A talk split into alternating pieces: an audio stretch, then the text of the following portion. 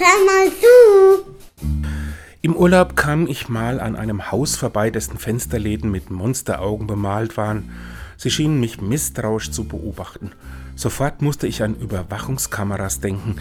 Die sollen einem eigentlich Sicherheit geben, lösen aber auch Fragen aus. Wer sieht mich da und was wird aus dieser Information gemacht? Und dann fielen mir die strahlenumkranzten Dreiecke ein, die man in vielen barocken Kirchen findet. In der Mitte ist ein Auge als Symbol für Gott. Sie wollen sagen, er sieht dich immer und überall.